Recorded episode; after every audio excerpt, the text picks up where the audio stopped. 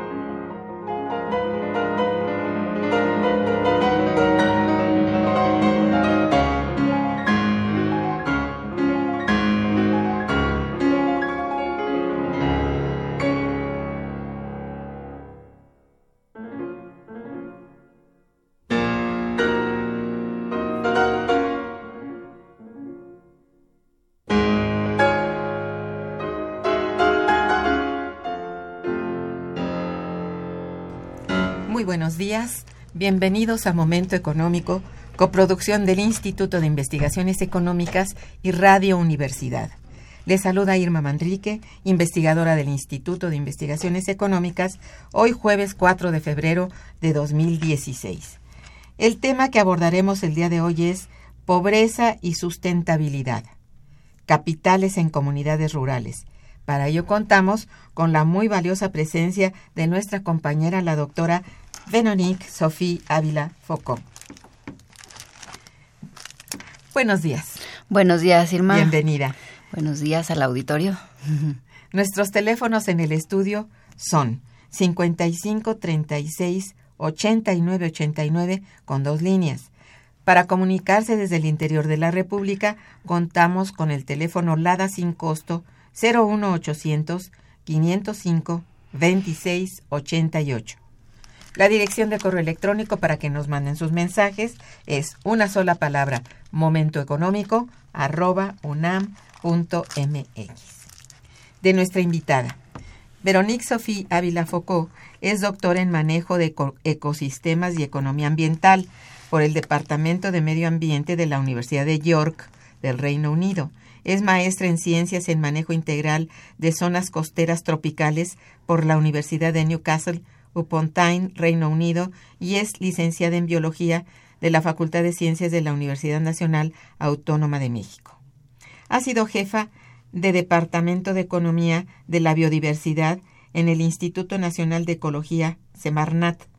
Ha sido también profesora investigadora en la Universidad del Mar, Puerto Ángel, Oaxaca, y profesora investigadora titular en el CIEMAT del Instituto Politécnico Nacional. Actualmente es investigadora titular en nuestro Instituto de Investigaciones Económicas, adscrita a la Unidad de Economía del Sector Primario. Cuenta con un buen número de publicaciones, entre las cuales podemos mencionar Pobreza y Sustentabilidad, Capitales en Comunidades Rurales, justamente uno de sus más recientes trabajos. Eh, eh, Sofía, en el programa del día de hoy, Momento Económico tiene mucho agrado en presentar al, al, público de, de Radio UNAM tu libro intitulado Pobreza y Sustentabilidad, Capitales en Comunidades Rurales, en el cual participan especialistas que mediante diversos enfoques pues abordan un tema tan bueno, tan conocido lástima, ¿verdad?, que sea muy conocido, porque es muy real como es la pobreza y del impacto de este de esta pobreza en las comunidades rurales.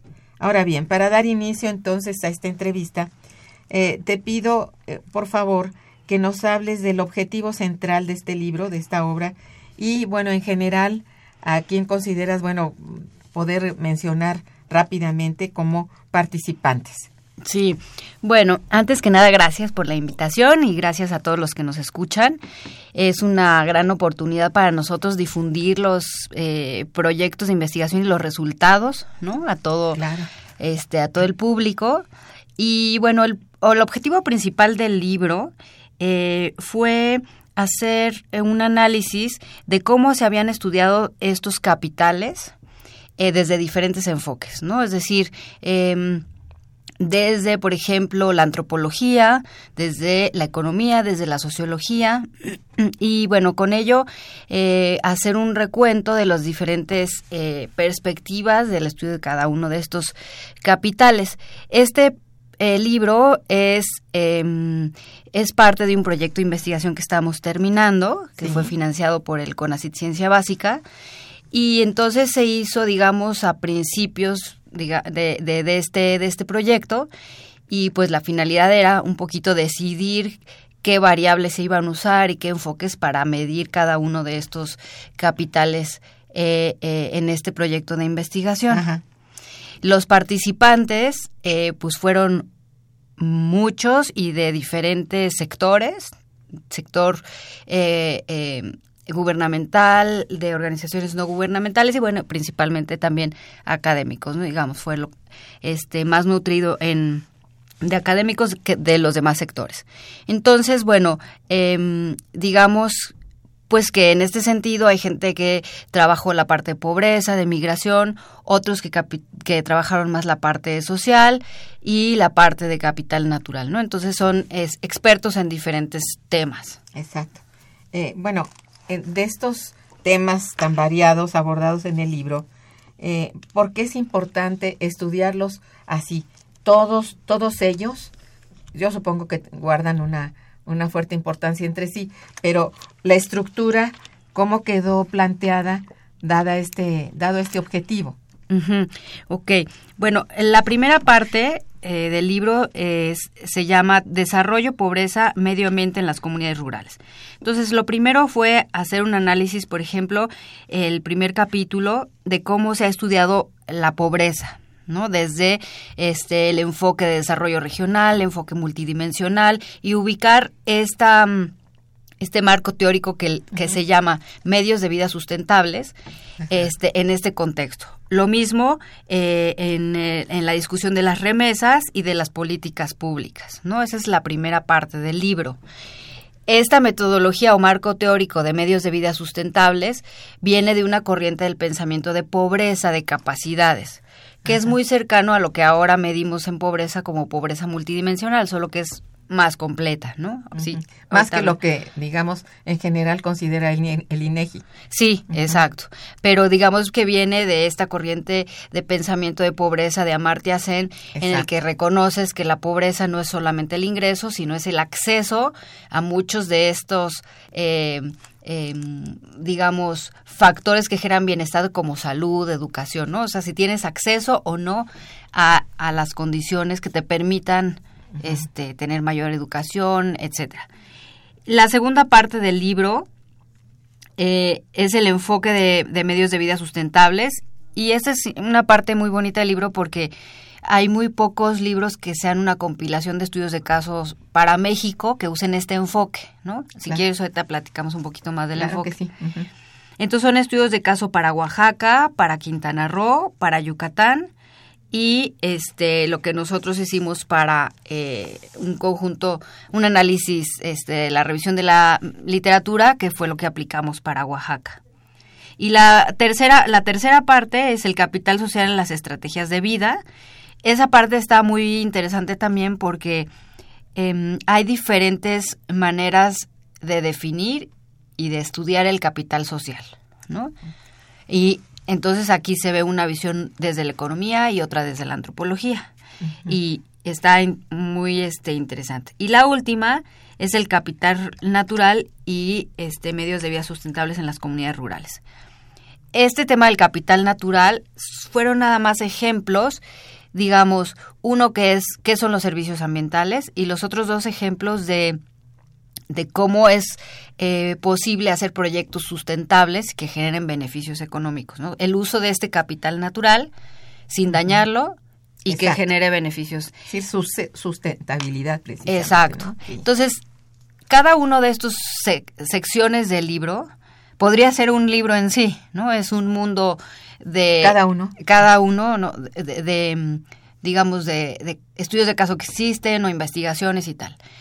Pero la intención de este libro es desde este enfoque de los cinco capitales, que es, que son eh, capital físico, capital financiero, capital social, capital natural y el humano. Aquí no se abordaron todos como, como podrán ver, pero sí consideramos que los que menos se han estudiado, que son el social, el natural, este, quisimos ver, bueno, cómo es que se han estudiado las diferentes perspectivas y todo esto, ¿no? Digo, el humano se ha estudiado muchísimo, que es educación, salud, ¿no? vivienda, todo eso son los principales indicadores de la pobreza eh, multidimensional del Coneval, ¿no?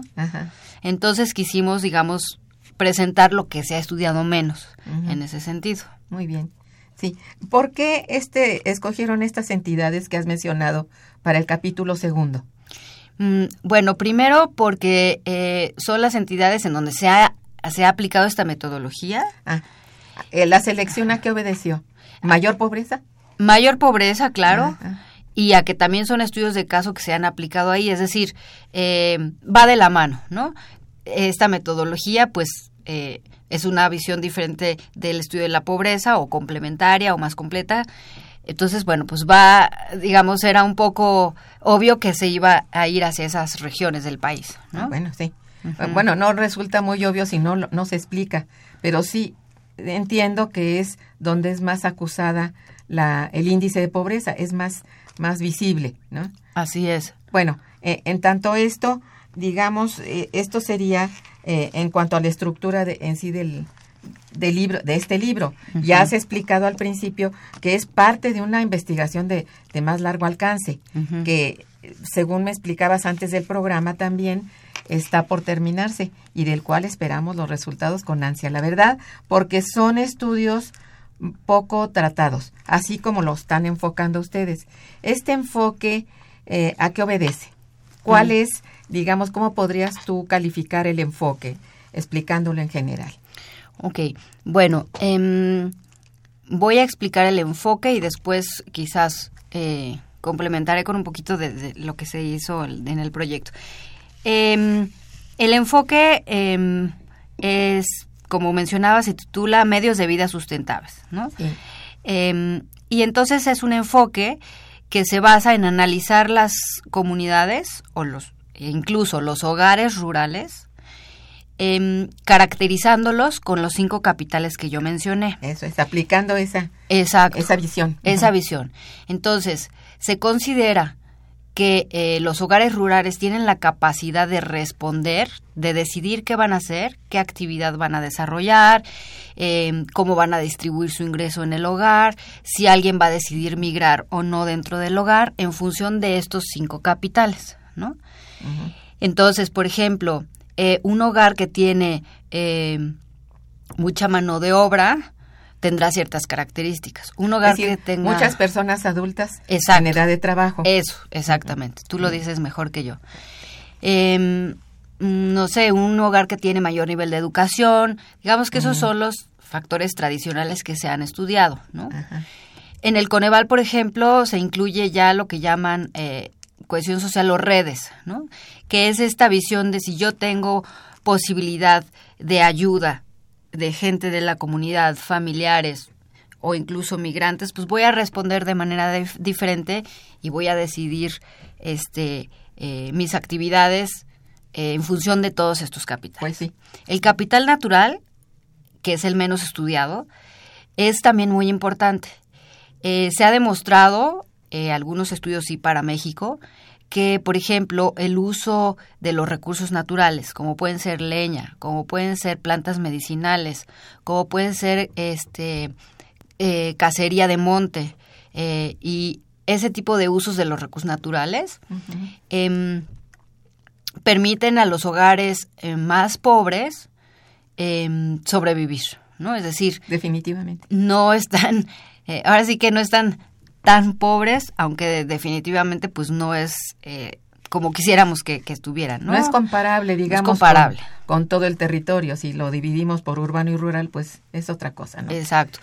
Entonces, el uso de la biodiversidad mm. em, casi no se ha estudiado y es uno de los componentes muy importantes que determinan las estrategias de vida de este de estos hogares rurales no y así pues eh, cada uno de los capitales tiene su, su función eh, entonces eh, ahora em, eso es lo que estudia este marco teórico y también dice que hay factores externos que afectan políticas públicas, cambio climático, este, decisiones mismas de la comunidad, de cómo funciona la comunidad, etcétera, ¿no? Entonces, digamos que se enfoca al hogar considerando los factores internos y externos de la misma.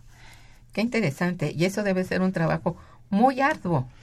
Pues es difícil medir todo eso. Sí, porque técnicamente hablarlo así, bueno, dicen, ah, pues sí tiene lógica, pero la aplicación, es decir, el número de recursos o no solamente económicos, sino académicos que hay que poner en juego y que estén dispuestos realmente a hacer ese tipo de encuesta, de estudio, de análisis de, pues, del territorio mismo, darse cuenta de, de lo que, no solamente lo que dice la persona entrevistada o lo que tú llegues a ver, sino eh, que estés físicamente en el sitio.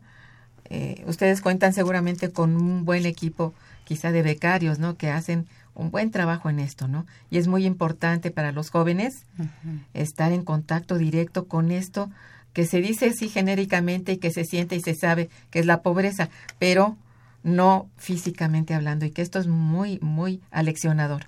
Qué buen trabajo, de verdad, ¿eh?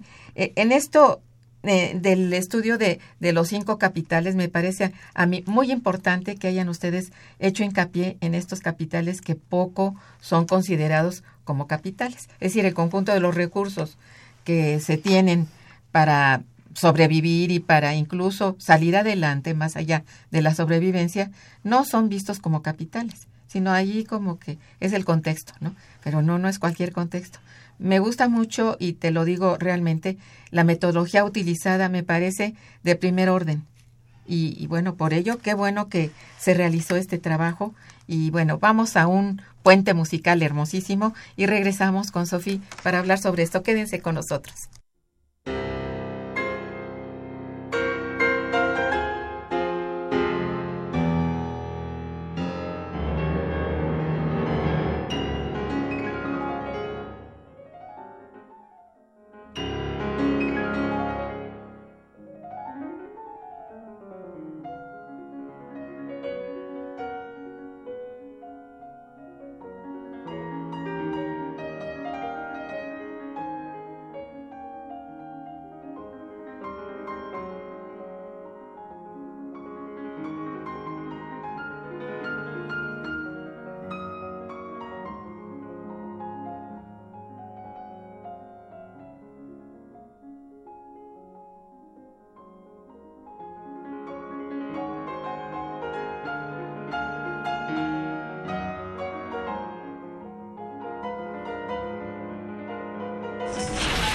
Está escuchando Momento Económico.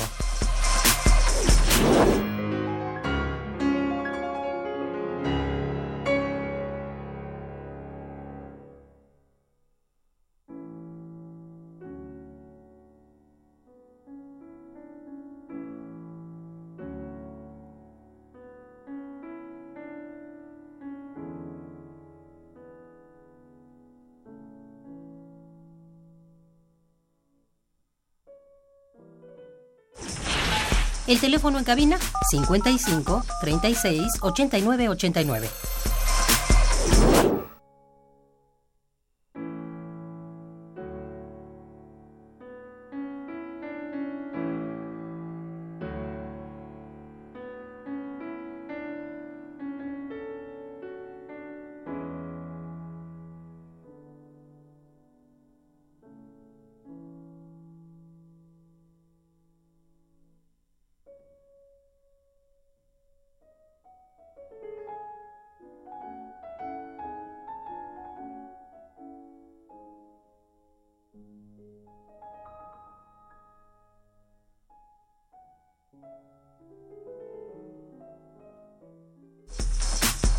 Continuamos en Momento Económico.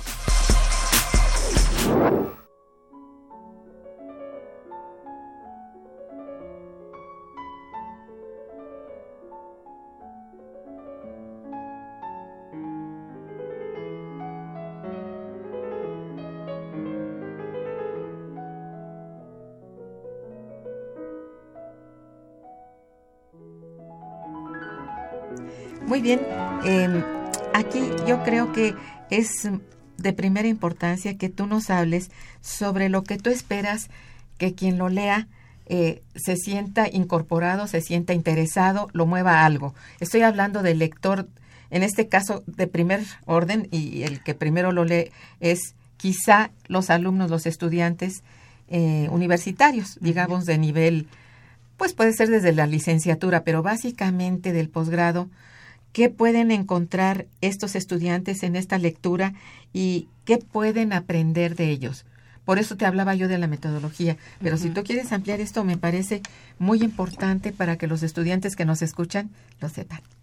Sí, pues eh, es una muy bonita pregunta porque cuando uno escribe estos libros a veces no, no piensa tanto esto en todo tipo de lector, ¿no? Es decir, quizás se enfoca uno a uno nada más, uno más especializado, ¿no? Pero en este caso, el libro, la verdad, puede ser leído por estudiantes de licenciatura o de posgrado. O sea, es muy fácil de leer. Eh, y pues como son de diferentes temas, puede uno aprender de cada uno de ellos. Yo creo que de, de los principales aportes es, primero, conocer esta perspectiva que no es realmente nueva, aunque sí se ha aplicado poco en México, pero en, por ejemplo, en países como en África se ha usado mucho esta metodología. Y bueno, tiene una trayectoria de atrás, ¿no? Es decir, esta visión de la pobreza y de activos, pues no es este única, ¿no? De este marco teórico, pero lo que sí le puede dar al lector es uno, conocer estudios de caso de cómo se ha aplicado esta metodología. ¿no? Muy importante. Eh, dos, profundizar en este concepto de capital social y no quedarse nada más con una sola visión, es decir, conocer que se puede hacer de diferentes maneras y ya el lector decidirá cuál es la más adecuada o la que le parezca más interesante. Y finalmente, en la parte de capital natural, pues es hacer conciencia de que nuestros recursos naturales son indispensables no solo para la sobrevivencia, sino para determinar las estrategias de vida de los hogares rurales. ¿no? Se habla mucho de la deforestación y pobreza, que es una discusión viejísima, ¿no? Así es. Y es un círculo vicioso, ¿no? Y, no tiene como no que- tiene fin. Así es. ¿no? Eh, No se dan, además, no sé, ni políticas públicas ni sugerencias inmediatas para resolver, digamos, en el caso de la deforestación.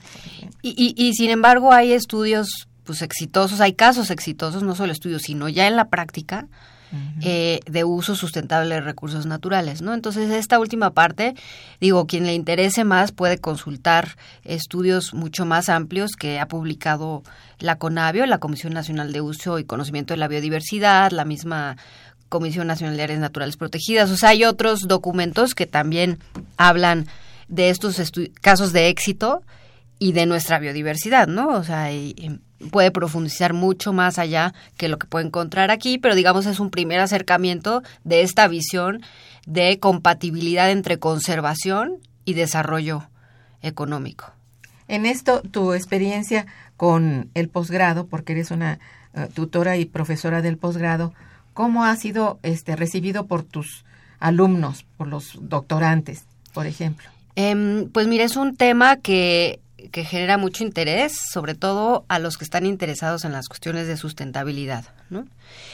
Em, en este proyecto, eh, pues participaron para el ser el levantamiento de las encuestas en, en Oaxaca, dos estudiantes, 12, eh, algunos eh, de doctorado, otros de maestría y de especialización, em, de la especialización de economía ambiental y ecológica, de la maestría en economía y del doctorado en economía. ¿no? Sí. Esto, entonces es un tema que sí le interesa. Fíjate que es muy bonito porque generalmente hay pocos economistas que salen al campo Sí, sí, a hacer sí. estudios de esta naturaleza Es muy cierto. y pues sí aprenden mucho de la realidad del país, más allá de los números y es muy interesante verlos pues cómo se emocionan, ¿no? Con pues con acercarse a la gente. Es el contacto, es lo que te decía hace un momento. Me parece muy, muy, muy bonito el ámbito de estudio que tú estás abrazando y que me parece tan importante que voy a leerles de nuevo el título del libro al cual nos estamos refiriendo. Se llama Pobreza y Sustentabilidad, Capitales en Comunidades Rurales. Este libro ha sido editado por la Universidad Nacional Autónoma de México, por el Instituto de Investigaciones Económicas eh, y junto con Ariel. Es una coedición. Entonces, se los recomiendo muchísimo, en verdad, porque son aspectos académicos poco estudiados, como lo acaba de decir la autora de este libro, y que para los jóvenes esta es una apertura maravillosa. Tengo que decir que uno de los problemas más graves de este país, y no, no estoy descubriendo el hilo negro, es justamente el descuido de nuestro sector agrícola en general, que cubre todo esto que estás hablando, más otros. En general se ve como cómo resolver, por una parte, la pobreza y por otra parte, la reforestación y por otro lado, los cultivos y por... Vaya, no existe un estudio integral pero yo creo que para ir a lo integral hay que ir a, fondo, es decir, conocer de cerca la problemática mm, directamente relacionada con la sobrevivencia rural, en el campo. Cómo, cómo están esas comunidades, que son muchas en este país, son muchas. Entonces, no decimos que la pobreza sea solamente rural. No, no, no. La pobreza es urbana y muy fuerte, pero este enfoque que tú le has dado, que les han dado ustedes, todos los participantes en esta obra, me parece muy importante porque hay que sensibilizar particularmente a los más jóvenes para que empiecen a estudiar esto bien de cerca. La doctora Sofía Ávila Focó, que coordina el libro, está obsequiándonos un par de obras para nuestros radioescuchas. Entonces, bueno, son solo dos, así que el que hable con el interés de una pregunta para ella, este, les, le obsequiaremos un ejemplar. Eh, son libros muy caros, este, nos dan muy poco a los a los que publicamos esto. Las ediciones son en general reducidas, entonces pónganse águilas con esto, ¿no? Muy bien. Este, como yo decía hace un rato, este libro forma parte de un proyecto más amplio. ¿Nos quieres hablar de este proyecto amplio? Sí, claro. Mm, pues mira, este proyecto ahora que comentabas lo del sector agrícola y en, general, ¿no? El sector rural, pero visto como desde un ámbito más de desarrollo regional, ¿no? Esta relación incluso urbano rural estos movimientos que hay este es decir no pueden no podemos ya eh, eh, sectorizar no lo urbano y lo rural finalmente están ligados y hay son vínculos dinámicos en este proyecto eh, bueno, tenía dos preguntas centrales. Una, que era, bueno, em, ¿cuáles son los determinantes para que las comunidades se diversifiquen en proyectos sustentables? Que en este caso es, en este caso de la costa de Oaxaca, son, es el ecoturismo. ¿No? Entonces, ¿qué hace que una comunidad decida dedicarse al ecoturismo o no? ¿Qué hace en términos de estos capitales? ¿no? ¿Qué los refuerza? ¿Qué los impulsa? ¿Qué les falta? Eh, ¿Qué condiciones les permite decir, bueno, sí, porque eh, tenemos, eh, no sé, cierto capital físico, no cierta infraestructura, porque tenemos un nivel de educación que nos lo va a permitir o no, porque tenemos capital natural que mostrarle a la gente, en fin, como estos determinantes, este, en estos estudios de caso que fueron cuatro comunidades de la costa de Oaxaca. Y la segunda pregunta era es en relación a em, cómo se recuperan las comunidades después de los huracanes. ¿no?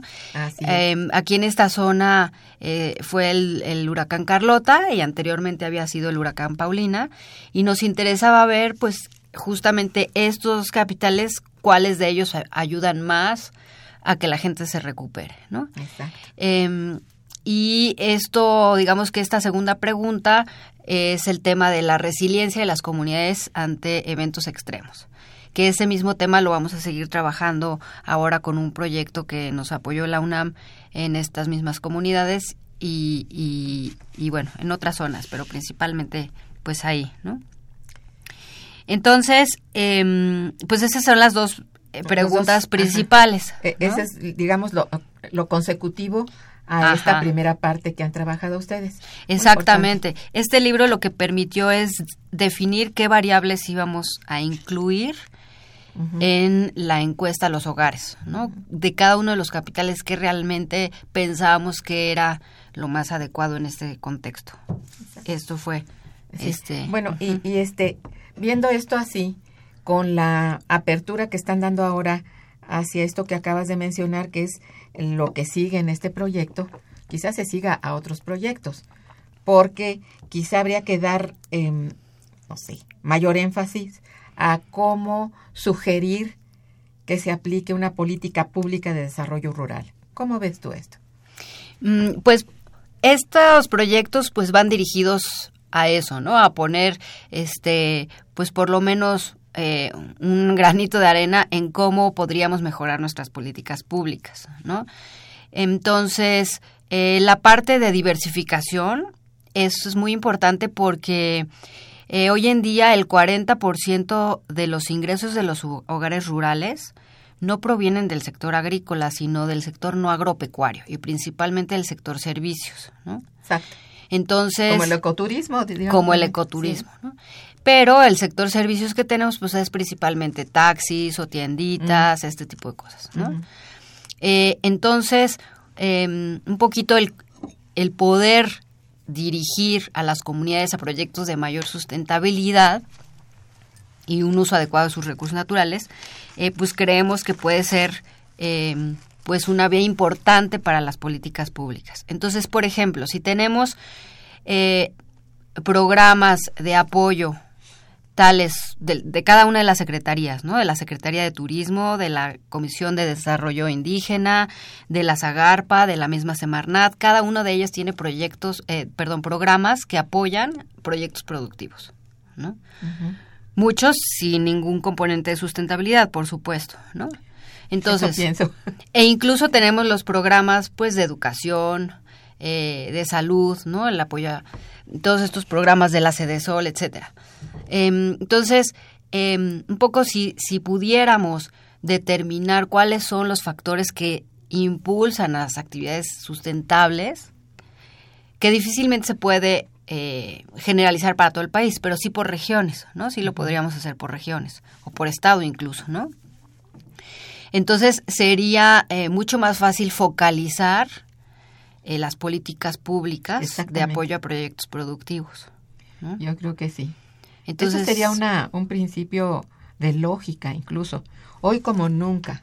Mira, esto que, bueno, se ha vuelto mediático, ¿no? Lo de las manglares, la destrucción de manglares y esto, pues forma parte de todo un estudio mucho más amplio eh, que ahora parece que preocupa a todo mundo, que es el, el cambio este, climático. Y cómo los fenómenos naturales se han este, agudizado, particularmente para las partes, digamos, eh, costeras de casi todos los países, pero con mayor énfasis en países, bueno, ahora llamados emergentes, bueno, pero sabemos de países subdesarrollados, ponemos por delante el caso de México, en donde el, el abandono justamente de la falta de atención, digamos, a estas zonas ha pauperizado, no solamente este vuelto más pobres o que sigan siendo pobres, sino más pobres que, que lo que estaban, incluso eh, provocando la, la huida de la gente de esas zonas porque ya no tienen manera de, de, de sobrevivir. Sí, justo por eso la segunda eh, pregunta del proyecto es en torno a esto, ¿no? Claro.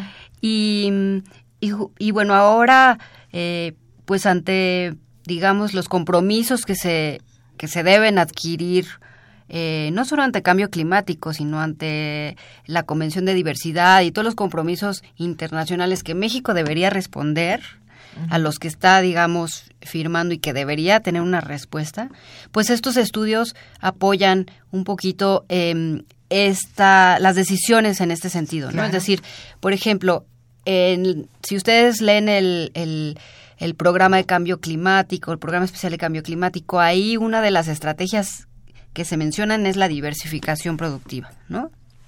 Entonces, bueno, eh, ¿realmente la diversificación permite eso o no? Eh, se dice, bueno, vamos a apoyar eh, a las comunidades y está un fondo para desastres, ¿no? Bueno, esos son, digamos, acciones inmediatas o incluso hay acciones de adaptación, ¿no? No están previendo nada.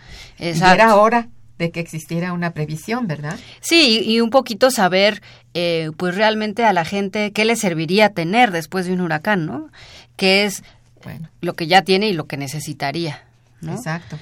Pero actuar sobre, digamos, sobre lo que ya pasó como, bueno, cómo curar esta herida, yo creo que estamos a tiempo todavía de hacer previsiones y previsiones, como decías hace un momento, con políticas públicas adecuadas que se vayan trazando ya, porque estamos con una un territorio con muchísimas costas con muchísimas pues naturales, ¿no? Entre sismos, huracanes, inundaciones, qué sé yo. ¿eh? Esto, bueno, no es nuevo, pero se ha agudizado y, y tampoco parece que estaba previsto y que, bueno, el mal uso del suelo, el mal uso del territorio, la corrupción en políticas públicas está haciendo de esto poco sustentable la economía rural en este caso, el foco de estudio de tu, de tu trabajo. Son sobre todo las comunidades rurales las que están sufriendo los embates de toda esta falta de previsión.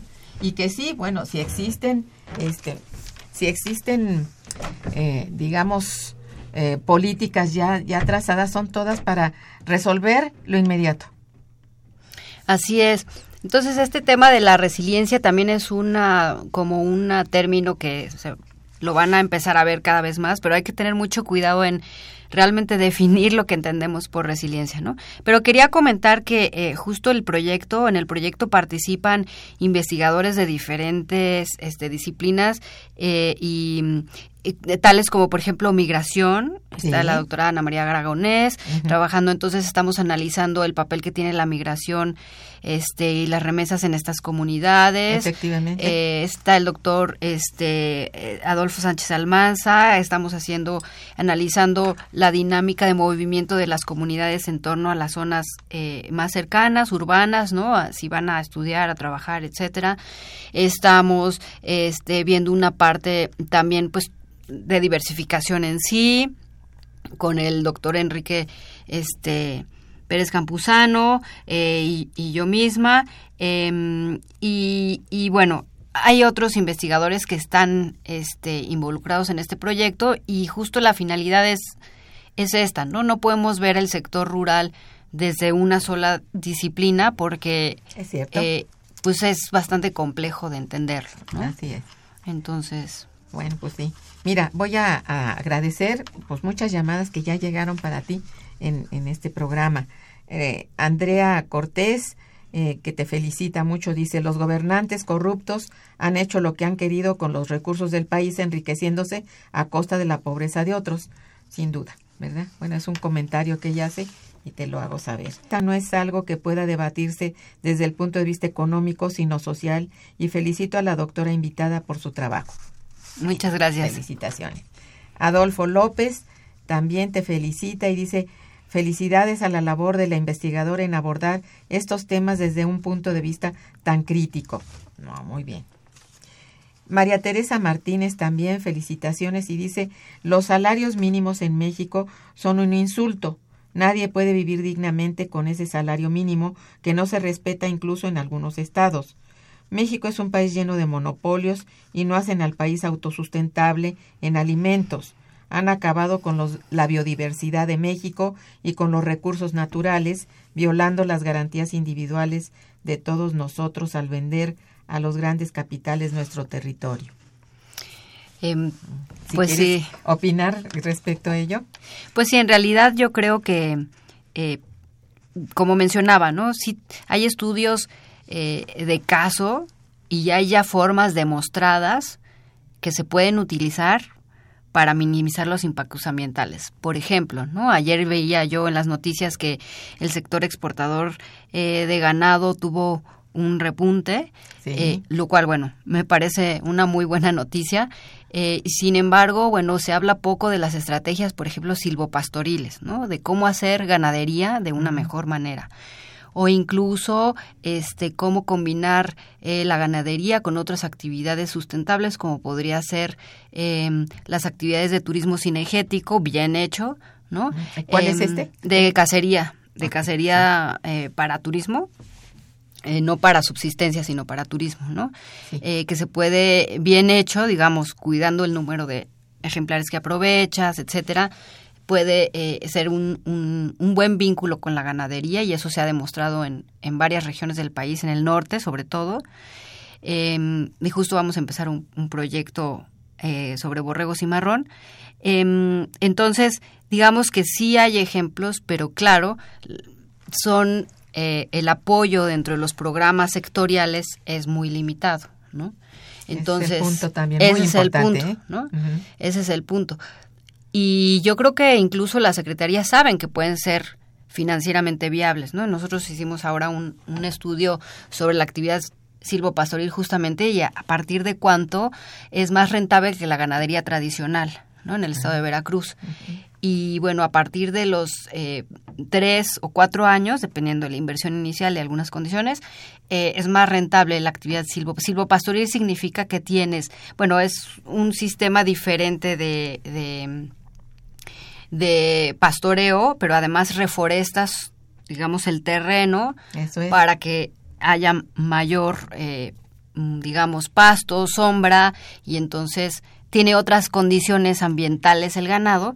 Y bueno, esto a los tres o cuatro años es más rentable que la ganadería tradicional. A eso se le llama hacerlo sustentable, realmente. Es- una esto de las opciones. reproduzca, digamos, de alguna manera la riqueza natural y bueno, le dé también a los a los que ejercitan estas estos estas actividades más ingresos, mejores condiciones de vida, mayor bienestar, mayor relación incluso con la parte urbana, etcétera, que parece ser un, un- una atracción, una meta de mucha, de muchas de las personas que viven en los medios rurales, que sin embargo debiera hacer que se conserve ese medio rural porque es indispensable para precisamente volver a, a recuperar, digamos, aquellos recursos que han sido de alguna manera devastados o por ahí, bueno, mal usados, abusados, etcétera, ¿no? Yo creo que es muy importante lo que has dicho.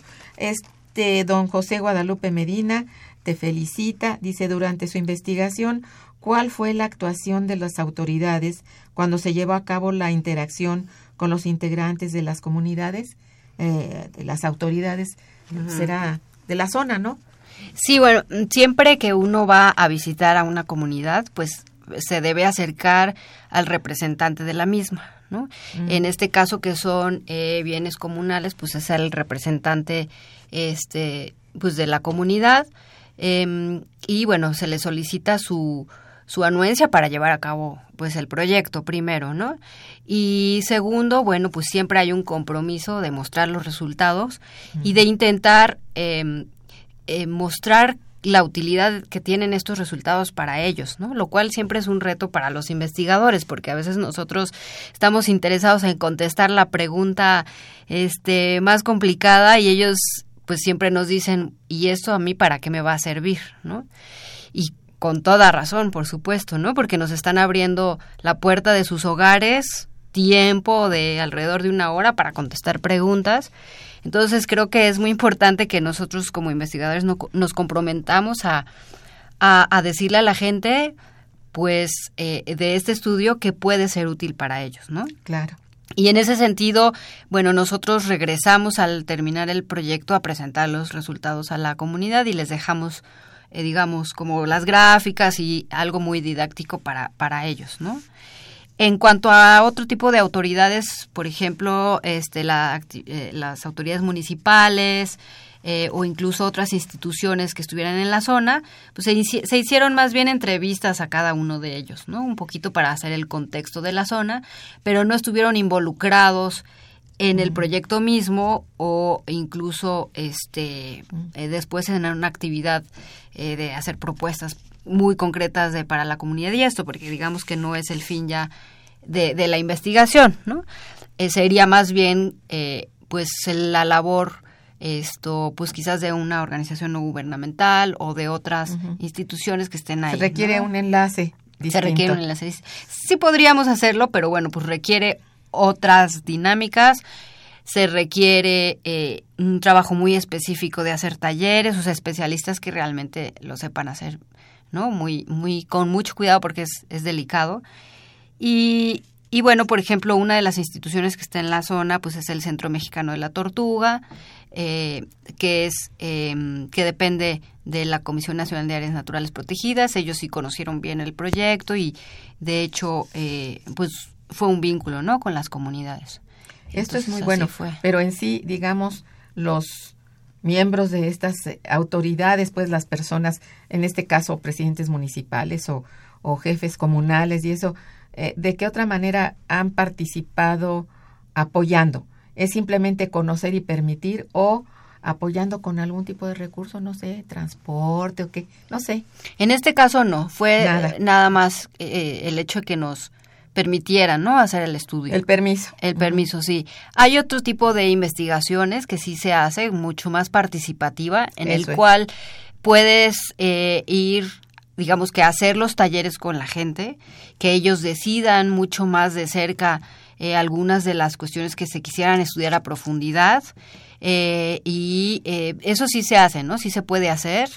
em, pero en este caso no, no decidimos no hacerlo de esa manera, ¿no? Sino en primera instancia, digamos, conocer nosotros eh, las comunidades, pero Sí. puede ser un siguiente paso, ¿no? Hacerlo mucho más participativo. Y si hay gente que, investigadores que, que lo trabajan así, por ejemplo, en la red de, del CONACYT de socioecosistemas, hay varios proyectos de investigación participativa en el cual, este, pues eso, ¿no? Ahora, el hacer talleres de, ese- de esa naturaleza, pues implica también mucho más em, eh, organización, infraestructura, gente que esté ahí mucho más tiempo en la zona, ¿no? Em, digamos que eh, en términos de presupuesto es mucho más costoso, ¿no? Hacer ese tipo de, de investigación, pero sí se puede hacer. Oye, una, una cosa que se me ocurre preguntarte, eh, para, digamos, como, como parte de la, eh, de una, bueno, de un recurso que pueden eh, ofrecerles en las comunidades y eso, les ofrecen seguridad, por ejemplo, algún tipo de, de personal que, que les cuide, porque ahora están pesadas las zonas, ¿no? No sabes en qué momento, bueno, te sale por allí, no sé qué, un arco, Ujú, qué sé yo. sí. Eh, ¿Sí tienen apoyo en esto? ¿Policial o...? o Pues no, no lo solicitamos en ¿No? estas comunidades, hasta eso todavía es, es en esos aspectos son, eh, está la inseguridad, este, digamos, no es un problema, ¿no? Como en otras zonas del país, Tamaulipas y tal. Em, no se necesitó. eh, y sin embargo, yo creo que si se hubiera requerido es gente que siempre está dispuesta Bueno, a es- apoyar. Eso ¿no? es interesante. Sí. ¿eh? Porque hay que decir que solamente los lugareños pueden saber eh, en qué momento puede ser, bueno, peligroso o inabordable. En todo Claro, caso. y te lo dicen, ¿eh? Sabe que, este, pues, Ahí no. ahí no. Ajá. O de tal a tal horario ni se le ocurra venir, ¿no? Y ellos mismos sí te previenen si hay una situación delicada, ¿no? Eso es. Ahora siempre hay que tener cuidado cuando uno hace este tipo de trabajo porque nunca falta pues los imprevistos o la gente que, que pueda ponerse eh, pues un poco, sí, violenta. Eso, o sea, hay que tener cuidado y respetar mucho, evidentemente, eh, pues es voluntario, ¿no? El hecho que quieran participar en la investigación. Eso es. Este, bueno, mira, aquí hay o- otras llamadas de, de los radioescuchas. Nuestra amiga Hilda de San Román te felicita y dice, ¿en qué forma aprovechan los recursos en sus actividades económicas las regiones analizadas? Em, bueno, la actividad principal es la agricultura.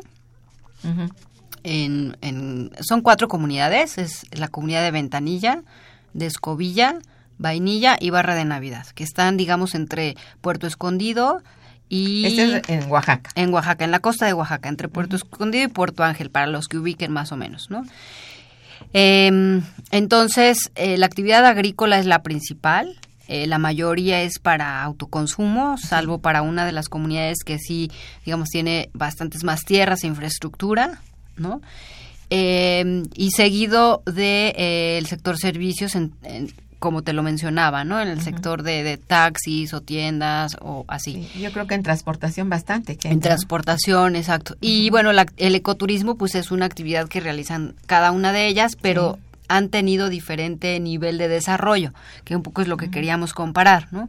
Una comunidad, por ejemplo, como la Ventanilla, que ha tenido un desarrollo muy grande este a lo largo de los años se ha sabido este mover para te- obtener apoyos etcétera Eh, es muy diferente a otra como vainilla que eh, pues apenas ha podido empezar no el ecoturismo entonces tienen condiciones similares pero a la vez este Con diferente con desarrollo. diferente desarrollo ¿no? entonces Sí, pues este pero básicamente pues sigue siendo una zona eh, agrícola Y pobre. Ajá de así pasada, es. ¿no? Bien, también ella pregunta, ¿qué futuro le ves o qué papel tienen ahí los clúster en, en este caso de, de las comunidades rurales? ¿Los clústeres se, se, se refiere al, a un análisis de clúster o a qué se Sí, referirá? ¿qué, papel tienen las- los clúster? O sea, si hay alguna organización de clúster eh, cerca o que involucre a las comunidades rurales. Yo creo que a eso se refiere. Bueno, en esta zona, em, digamos que hay principalmente una o dos organizaciones no gubernamentales que apoyan, ¿no? Eh, pero la verdad no ha sido una, un continuo y sí es, sería muy importante que hubieran más organizaciones apoyando estas En realidad comunidades, sí, es- ¿no? se trata pues de, de saber si existe una integración de diferentes actividades, incluso de la propia agrícola, que apoye, que lleve, porque Ah, esas ok. serían Eh, pues mm, sería ideal, claro, pero, Pero no, no existe. está, no Mm. existe. No, Eso por un lado está la agricultura y por otro lado está es el, la cosa. el ecoturismo. Eso ¿no? es lo que le hace Y mucha falta Muy a la interesante el comentario, fíjate. Sí, tiene mucha razón en eso. Sí, totalmente. Bueno, don el licenciado Avilés dice también felicito a la invitada y al programa. ¿Cuál es la verdadera función de la Secretaría de Medio Ambiente y la Semarnat? Dice hay que cuestionar a la autoridad porque no están haciendo su trabajo y tenemos el deber moral de exigirles a los gobernantes sátrapas que paren su política entreguista de nuestros recursos. Entonces, en principio, eh, ¿cuál es la función de la Secretaría de Medio Ambiente y la Semarnat?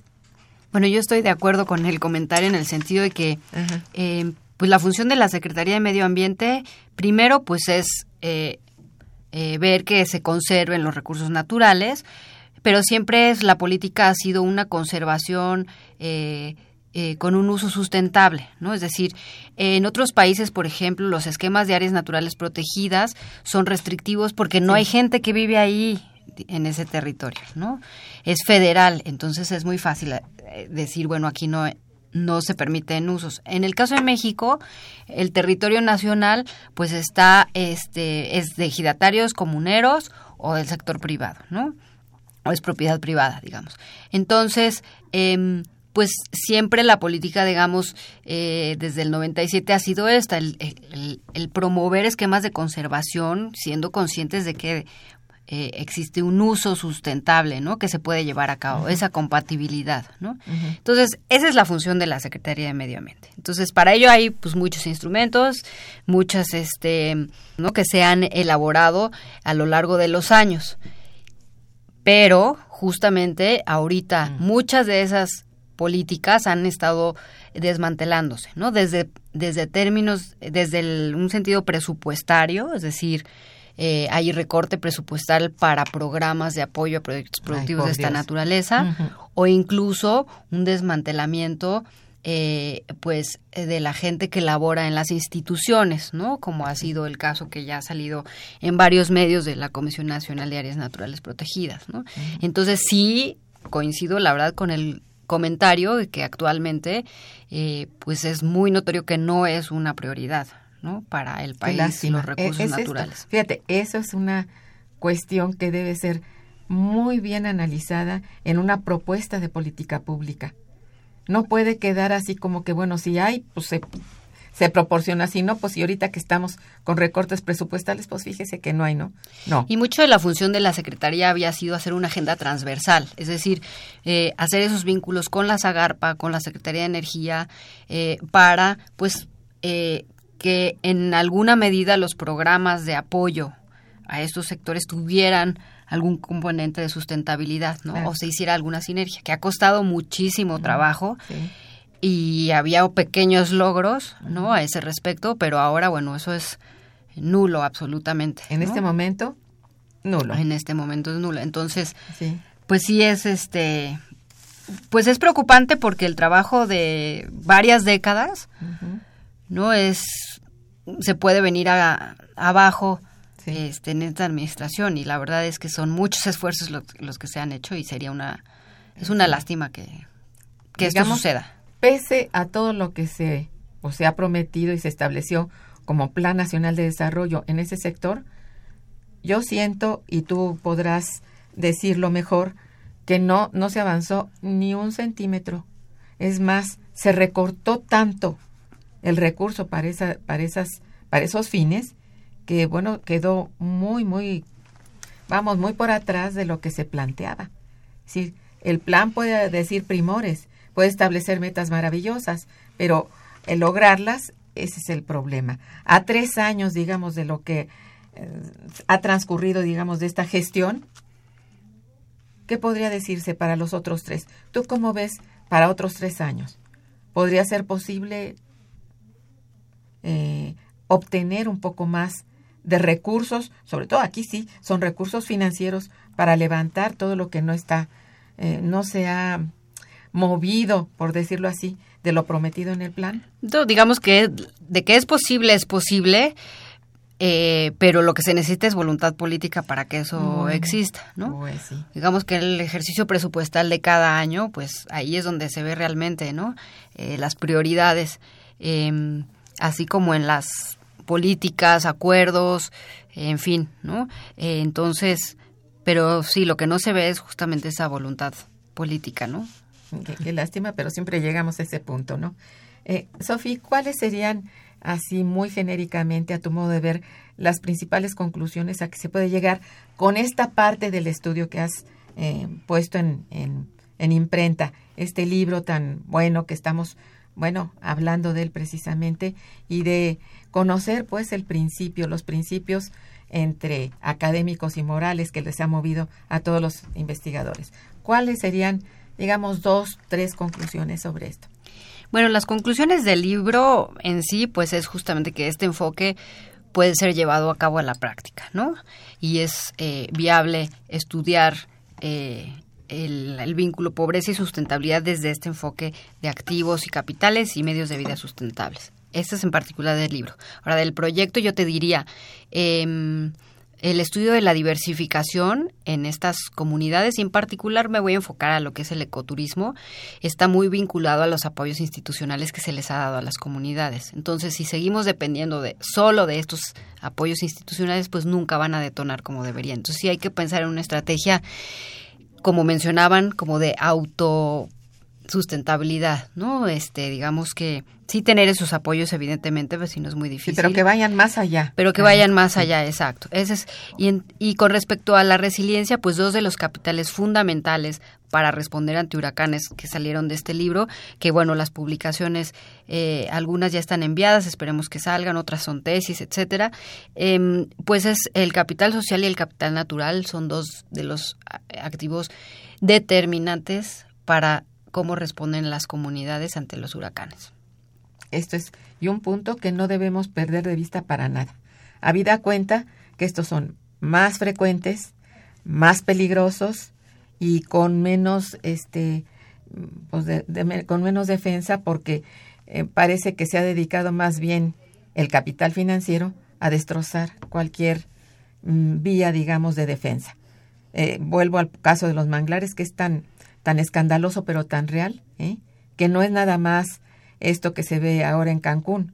Sabemos muy bien que la famosa escalera náutica de que se hablaba hace unos cinco años, algo así, bueno, que hablaba justamente de la destrucción de manglares en el estado de Sinaloa y toda esta costa, tan importante que se quedó sin ellas porque levantaron grandes edificios de, de, de turismo, pues, de hoteles. Así de- es. bueno, y que quedó mucho, mucha gente que dependía de la pesca y de las actividades propias eh, de la zona, ya ni siquiera cultivos de alimentos. Han tenido que irse mucho más lejos y, bueno, incluso migrar. Entonces, creo Exacto. que esto... Sí, el capital natural es fundamental para la protección, pero también para Sí. la sobrevivencia, ¿no? Finalmente los cultivos se ven mermados y lo primero que hace la gente pues es ver este qué otra cosa puede comer, Claro. ¿no? Y a veces en lugar de quizás más importante que tener una lámina eh, para restituir su, su, su techo, pues lo primero que hace la gente son eh, eh, pedir apoyo de sus familiares, digamos este tipo de redes sociales que es muy importante. Entonces la cohesión social y mientras menos conflictos sociales haya en nuestro medio rural, pues será mejor. Mejor, claro. ¿no? Ojalá que no los tengan. Y con esto de Ah, la sí. violencia, eh, pues esto se ve muy mermado. Exacto, no parece haber realmente a veces salida con eso, ¿no? Y se le tiene que poner muchísimo, muchísimo interés a esto y eso depende, volvemos a las políticas públicas y a la toma de decisión política, ¿verdad? Así es. Ay, Sofía, cómo te agradezco que hayas estado aquí. Este ha sido para todos muy importante tus puntos de vista, tu estudio, el estudio de todos ustedes que se han reunido justamente para hacer este proyecto de largo alcance y que bueno, tengan mucho éxito. Parece que ya terminaron, ¿no? Ya cerramos en este febrero el, el, el proyecto, pero pues ya tenemos en puerta La otros tres más. Ah, Ah, bueno, las publicaciones sí, pero otros tres más muy relacionados con esto. De hecho, en, en, eh, en marzo. 2, 3, no, mentira, en mayo, 2 y 3 de mayo, quizás ya a lo mejor regreso para platicarles de eso, pero vamos a hacer un seminario de sociedad y Aquí te naturaleza. Muchas gracias, Sofía, y muchas gracias a todo el público que nos escucha y su participación. En los controles técnicos, Socorro Montes, muchísimas gracias. En la producción, Santiago Hernández y Araceli Martínez. En la coordinación y conducción, una servidora, Irma Manrique, quien les desea muy buen día. Mejor fin de semana. Momento económico. Radio UNAM y el Instituto de Investigaciones Económicas presentó Momento económico. Momento económico.